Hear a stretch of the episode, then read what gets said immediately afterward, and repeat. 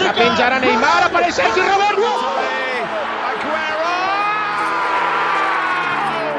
Eurotúnel, o podcast que te leva para dentro do futebol europeu. Palla tagliata, messa fuori, c'è Pirlo, Pirlo, di grosso, gol di grosso.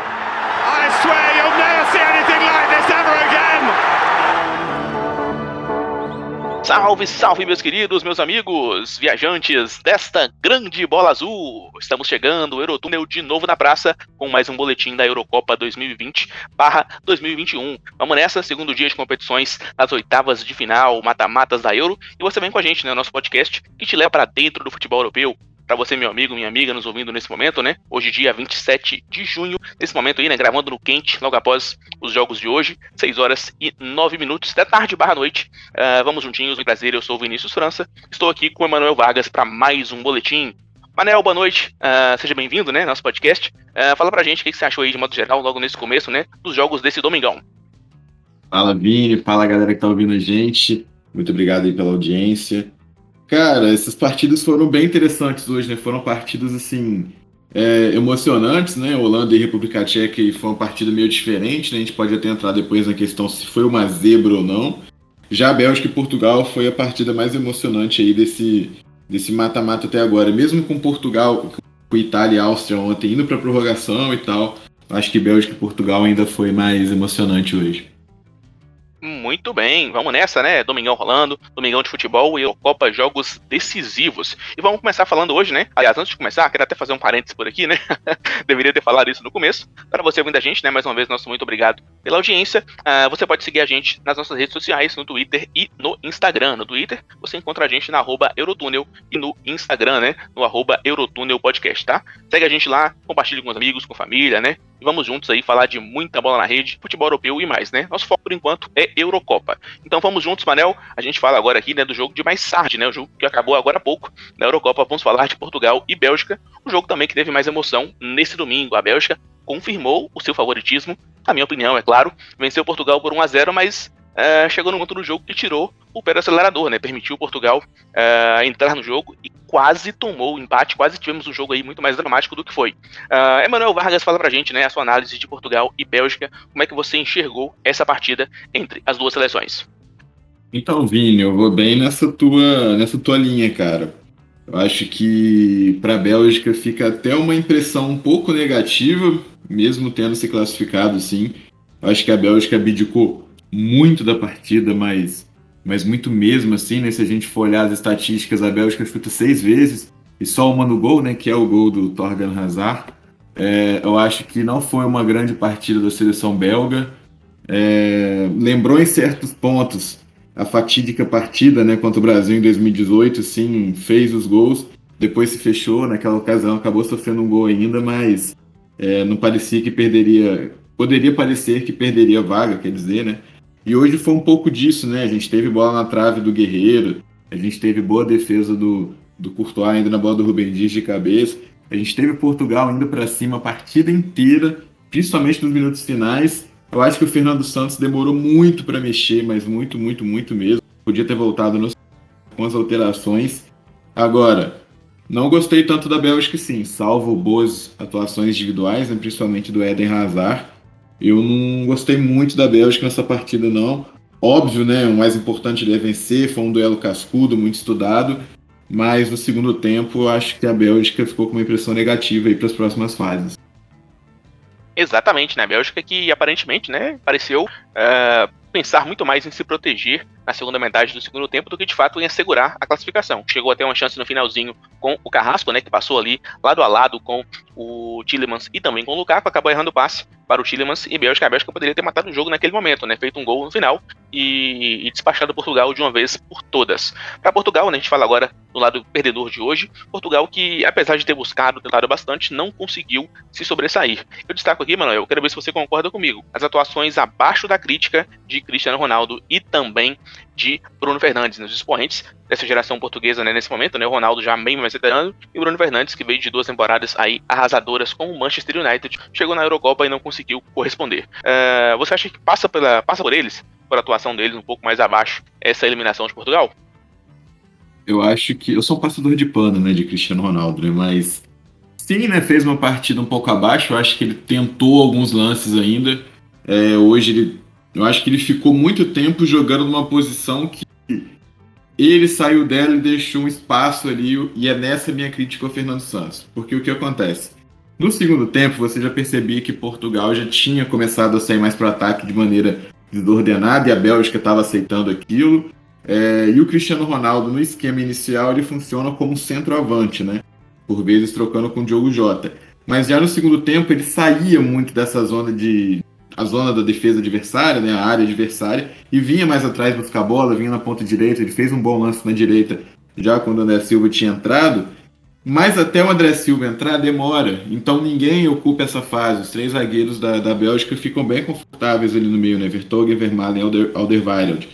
Então eu acho que Portugal, quando finalmente Fernando Santos entende que é necessário a entrada do André Silva, principalmente no lugar do Diogo Jota, não vinha fazendo uma boa partida, não fez uma boa Eurocopa, o Jota, Portugal melhora e não é por coincidência, né? Foi uma boa substituição a entrada do André Silva poderia ter tido mais minutos nessa Euro, foi algo que o Fernando Santos é, não se importou tanto assim na fase de grupos, né? Hoje, eu acho que ele demorou bastante para colocar o artilheiro, né, do Eintracht Frankfurt na última temporada. E sobre o Bruno Fernandes, quando ele entra, né, cara, ele entra numa função também que eu não sou muito fã da, da função que ele entrou fazendo. Funciona quase como um meio-campista pela direita, né? Não um meia-direita, é, mas o meio campista pela direita ali, segurando essa bola, muitas vezes tendo que fazer o retorno ainda, fechar o corredor quando subiu o Dalô. É, ele funcionou ali, muitas vezes quem acompanhou o Nenê, tanto no Fluminense, tanto no Vasco, ele funcionou meio assim durante a partida. E é um pouco do estilo dele no Manchester United, mas sempre mais próximo do gol. Eu achei que ele ficou constante, assim. E essa comparação com o Nenê é óbvia, é claramente só na questão de posição e característica, né? Eu acho que o Bruno Fernandes tinha que ficar mais próximo do gol, principalmente quando a Bélgica tinha três zagueiros que ficavam na última linha e na parte da frente poderia ter um espaço para um eventual chute de fora do, do Bruno Fernandes. Mas eu acho que o principal ponto negativo de Portugal assim no confronto foi o Diego, jo o Diogo Jota. Acho que foi uma partida muito abaixo dele, assim. É, se movimentou pouco, não, não gostei nem um pouco da atuação do Jota hoje.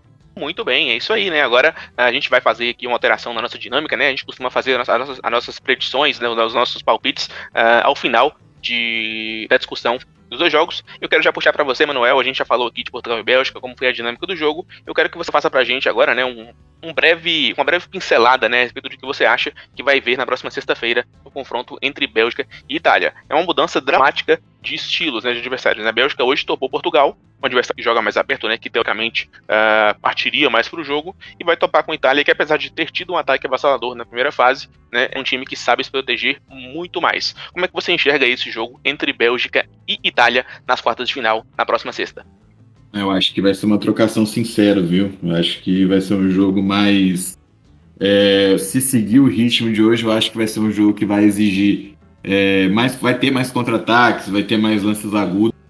Hoje, Portugal, a gente pode pensar assim: o Fernando Santos é um pouquinho mais burocrático do que o Mantini. Então, por mais que a Itália tenha um ótimo retrospecto defensivo, né? Ontem foi quebrado o jejum de 1.100 minutos sem tomar gol desde outubro de 2020. É, mas, a, mas a Itália também é um time que sai, né? Um time que ataca. E a Bélgica também. Vamos ver como é que vai ficar essa questão do De Bruyne, né? Que a gente acabou de pontuar aqui, mas o De Bruyne sai da partida, né? Por uma lesão. Entra o Mertens no lugar dele. E a gente tem que ver se Bélgica vai contra a Itália com o De Bruyne ou não, né? Eu acho que é um ponto interessante a gente colocar. E do outro lado também a gente vê se a Itália vai com mudanças na ponta direita. Se Mantini mantém o Berardi ou se entra né, de, vez, de uma vez por todas o Chiesa aí que fez o, o primeiro gol ontem, que a gente pode colocar assim, aquele que abriu o caminho da classificação da Itália ontem contra, contra a Áustria, né? É isso aí, para a Bélgica fica esse sinal de alerta, né, sobre lesões. É bom lembrar também que o Hazard saiu no finzinho com aquela mãozinha já característica na coxa, né, sentindo aquelas dores. Então já fica aquela dúvida, né, De Bruyne e Hazard, qual dos dois joga, quem não joga, ou se os dois não vão poder ir pro jogo, né. A Bélgica tem uma semana aí para colocar essa galera em barris com gelo e deixar todo mundo aí nos trinks para a próxima fase. Maravilha, a gente troca aí a, a viagem, né, vamos aí de Sevilha para Budapeste, para o jogo de hoje entre República Tcheca e Holanda, né? Ah, também pelas oitavas de final, lá na Arena Puskas, em que a República Tcheca, na minha opinião, até deveria surpreendente o resultado, mas que venceu a Holanda, que vinha de uma fase de grupos impecável por 2 a 0 em um jogo que parecia né, se encaminhar para uma história até um pouco diferente, né? Talvez não tão diferente assim, mas teria uma trajetória um pouco diferente. Depois de uma expulsão um pouco inusitada né, do Elite uh, da Holanda, a República Tcheca se encontrou no jogo venceu os holandeses por 2 a 0 gols de Rolês e de Patrick Schick. Uh, Emanuel Vargas, passa a bola para você. República Tcheca e Holanda na Puskas Arena. Como é que você aí uh, destrinchou essa partida pra gente?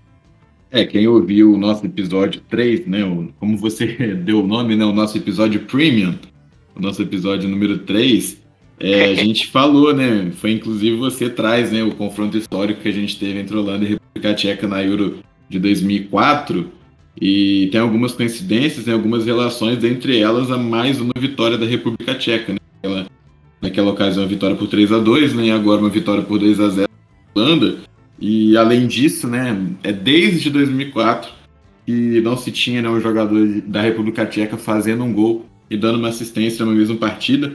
Desde aquela partida que Ian Koller e Milan Baros fazem né, essa dobradinha aí né, de gol e assistência, hoje o Rose fez isso também, né? Ele que abriu o placar, uma falha bizonha, né? A gente pode pensar assim do Stekelenburg que ficou perdidinho, goleiro de 38 anos, experiente, Bom goleiro Pode na é. Copa de 2010, né? Isso. Eu vou te falar que para mim a falha não foi só dele, tá? Você aqui, o advogado do diabo, eu acho que a, a, defesa da Holanda como um todo falhou nesse gol. A gente via ali o, o, o Hollis e também mais um jogador tcheco, os dois livres no meio da área, quando tinham quatro defensores holandeses mais preocupados em marcar a linha do gol, né? Impressionante. Como o jogador às vezes marca a posição, a bola, mas não marca o adversário, né? É claro, mas não, não dá para passar pano, né, pro, pro menino. É, exato. Não dá pra passar pano pro Stekelenburg porque é aquilo, né? Ele não foi para matar a jogada e ele tornar. Ele, ele vê que ele tem um erro, né? ele avança, ele vê que não vai dar, e ao invés dele voltar imediatamente, ele titubeia ali um segundinho que for, e aí já era. O, o Rollins fica com o caminho. É, ele fica, o, o Rollins fica com todo o gol para ele colocar para dentro, né? Aquele um segundinho ali é fatal, assim. É, mas foi uma partida, cara, que a gente pode até entrar no, no debate, né, Vinícius, da, da questão do, do que a República Tcheca foi uma surpresa tão grande assim nessa partida. E aí tem, acho que tem um minuto ali que eu acho que é capital, que é o minuto 6 do segundo tempo, né? Seis, é, entre os 5 até o 7, né? O minuto 6 ali. É, eu acho que esses segundos, né, a gente pode pensar assim, foram capitais no partido, porque é o momento que o Donny Malen chega na cara do Vaklik, não finaliza, tenta driblar o goleiro, erra, Vaklik pega a bola, ou seja, na cara do gol, ele e o goleiro, o, o Malen perde o gol. No, na continuidade do lance, essa bola vai, a, a República Tcheca é, chega, né? E aí o Delite enfia a mão na bola. O Delite que tem um caso de amor, né? Com o mão na bola. E é expulso, né? Corretamente expulso. A regra tinha que ser aplicada. É, pode ter questionamentos, mas a regra é aquela. E aí, cara, a, a, Holanda meio que se perde na partida, né? Em um minuto ela perde ficar com 11 e à frente do placar. E aí a República Tcheca vai crescendo. A República Tcheca chega numa bom lance do Beck, que o Dumfries tem que fazer uma defesa, basicamente, tirar essa bola de dentro. O Stekelenburg, três minutinhos, dá um a galera. Ele vai encaixar uma bola e já deixa ele escapulir. E aí você soma que a Holanda quase não chega no gol adversário. E aí vem bola parada, erro de Stekelenburg aos 68, né? Ou seja, ali pouco mais de 20 minutinhos no segundo tempo. E aí vem o Patrick Schick e enfia né, a, a daga no peito do coração. E aí não tem como, né? O Chique, que é o grande artilheiro aí da. Concorre agora na né, artilharia da competição, né? Cristiano Ronaldo eliminado. Patrick Schick, Patrick Schick quatro gols nessa, nessa Euro. Tá um gol né, de igualar o Milan Baros como o maior artilheiro da República Tcheca em grandes competições, né? Tá no Copa do e Euro. Eu acho que foi uma partida bem convincente da República Tcheca, assim, pra gente pensar é uma, foi uma vitória até com autoridade. Eu acho que a expulsão não mudou tanto, mas quando a gente pensa em 11 contra 10. Mas eu acho que no psicológico da Holanda houve assim, uma grande mudança a partir desse minuto 6 do segundo tempo. É isso aí, né? Mais um jogo rolando, República Tcheca e Holanda, né? O que falar da Holanda, né? O time, além de ter sofrido bastante do ponto de vista defensivo, a falha do Delete também, outras falhas de posicionamento, né? Permitiram que a República Tcheca se sobressaísse e se impusesse uh, contra a Holanda. Uh, é preciso falar também do meio, do, do meio campo e do ataque. Produziu tão bem na fase de grupos e não conseguiu né, sequer ameaçar a República Tcheca no jogo, com seis finalizações, nenhuma delas foi na meta. O ataque holandês... É, não, só fazendo um comentário rapidinho, né, porque a República Tcheca segura né, o Hinaldo, segura o De Jong e aí é, acaba de não existir né, o jogo da Holanda aí nessa partida. Exatamente, né? A Holanda que, apesar de ter tido um ataque arrasador na primeira fase, o, a grande referência né, de finalização no ataque acabou sendo o Vinaldo, que é um volante, né? Um volante barra meia central, né? Não foi nenhum atacante da Holanda que se destacou né, nesse, nesse poderio ofensivo de fase inicial, né? Então ontem foi só marcar mesmo camisa 8 que parece que o ataque holandês meio que sucumbiu, né? Faltou aquele, aquele farol para iluminar a galera e, e e levar para frente, né? Uh, só dando uma passada rápida por aqui pelas estatísticas do jogo, né? A República Tcheca, apesar de ter tido menos posse de bola na partida, produziu muito mais em chutes a gol. Isso se reflete também, é claro, na superioridade numérica, né? Foram 12 chutes e 5 acertando a meta, apesar de ter 48% de posse de bola. Esse resultado, 2 a 0 envia a República Tcheca diretamente para um jogo interessantíssimo na próxima semana contra a Dinamarca, Manel. E aí, né? Um jogo aí que garante pra gente pelo menos uma seleção de, entre aspas, pequeno porte nas semifinais na Euro, seja a República Tcheca ou Dinamarca. Quem você acha que passa nessa briga aí uh, pela vaga de azarão, né, de, de Cinderela desta Eurocopa? É, vai ser um duelo interessantíssimo no banco de reservas também, né, cara? Os dois técnicos são técnicos assim que conseguem montar plano de jogo pensando no adversário, né? Como eu vou anular e vou ter uma superioridade numérica na hora de, atar, de atacar, ou na, numa transição ofensiva, ou até mesmo na defesa. Então, como é que eu vou conseguir anular meu adversário? Eu vou conseguir jogar para fazer ter uma bolinha ali. E aí vem a divergência, né? A Dinamarca gosta de produzir mais na maior. Já a República Tcheca nem tanto, né? Isso a gente vê no Patrick, tem muitas poucas chances, mas quase todas que consegue, ele consegue colocar lá para que ele tem, ele consegue colocar para dentro do. Acho que vai ser um duelo interessante desse ponto de vista. Dinamarca, né, sem seu principal jogador Christian Eriksen. É... República Tcheca, que vem para o partido, óbvio, Patrick Schick sendo um grande destaque da seleção. Acho que vai ser uma partida muito interessante e vamos nós aí encaminhar final aí é, com República Tcheca ou Dinamarca. Acho que vai ser um dos jogos mais emocionantes, assim, até porque são duas seleções que vão ter que procurar nessa né, vitória, levar alegria para o povo, né, para o país, são seleções que geralmente em Copas do Mundo não competem, então acaba que a Euro fica um caminho curto para um grande título para cada um desses países, né? É isso aí, né? Duas seleções que têm nada a perder e tudo a ganhar, né? Com a vitória, né? A ideia, de fato, é arriscar tudo para poder chegar à semifinal. A República Tcheca, que não chega, né? Desde 2004 em uma semifinal de Eurocopa. E a Dinamarca, que, né? Só teve sua participação mesmo mais longa na Euro de 92, quando foi campeã. Uh, maravilha, Manuel. Agora vamos ser objetivos, né? Confrontos definidos: Bélgica, Itália e República Tcheca e Dinamarca. Para você, bate-bola, jogo rápido. Quem vence aí essas duas partidas? Cara, acho que Bélgica e Itália passa a Itália eu acredito assim que são duas seleções né, que encontraram agora é da fase de grupos mata-mata, né? Elas passaram com 100%. É, dificuldade com Portugal também, mas acredito que se classifica a Itália. E no outro confronto, é, eu acredito que deve passar a República Tcheca esse confronto aqui, lembrando que é o meu grande palpite de palpites para dar errado. Então eu acredito aí que República Tcheca e Patrick Schick vão levar, vão ser aí os classificados para semis dessa Euro 2020. É isso aí, eu acho que eu vou, não vou seguir o relator 100%, eu acredito numa vitória da Bélgica e no outro confronto eu penso aí também na Dinamarca passando, né, por ter um futebol uh, um pouco mais criativo uh, em setores do campo como meio campo e também até o ataque, né, fora que o Chico tá jogando muito, mas eu acho que o ataque dinamarquês dos Vikings consegue aí se impor nesse momento. Uh, você vai de, você vai de Bright White então. Isso. Mas eu, eu, eu, confio no Carequinha, né? Ele, ele, ele não precisa mexer garrafas, né? Pra ser conhecido. exato, exato.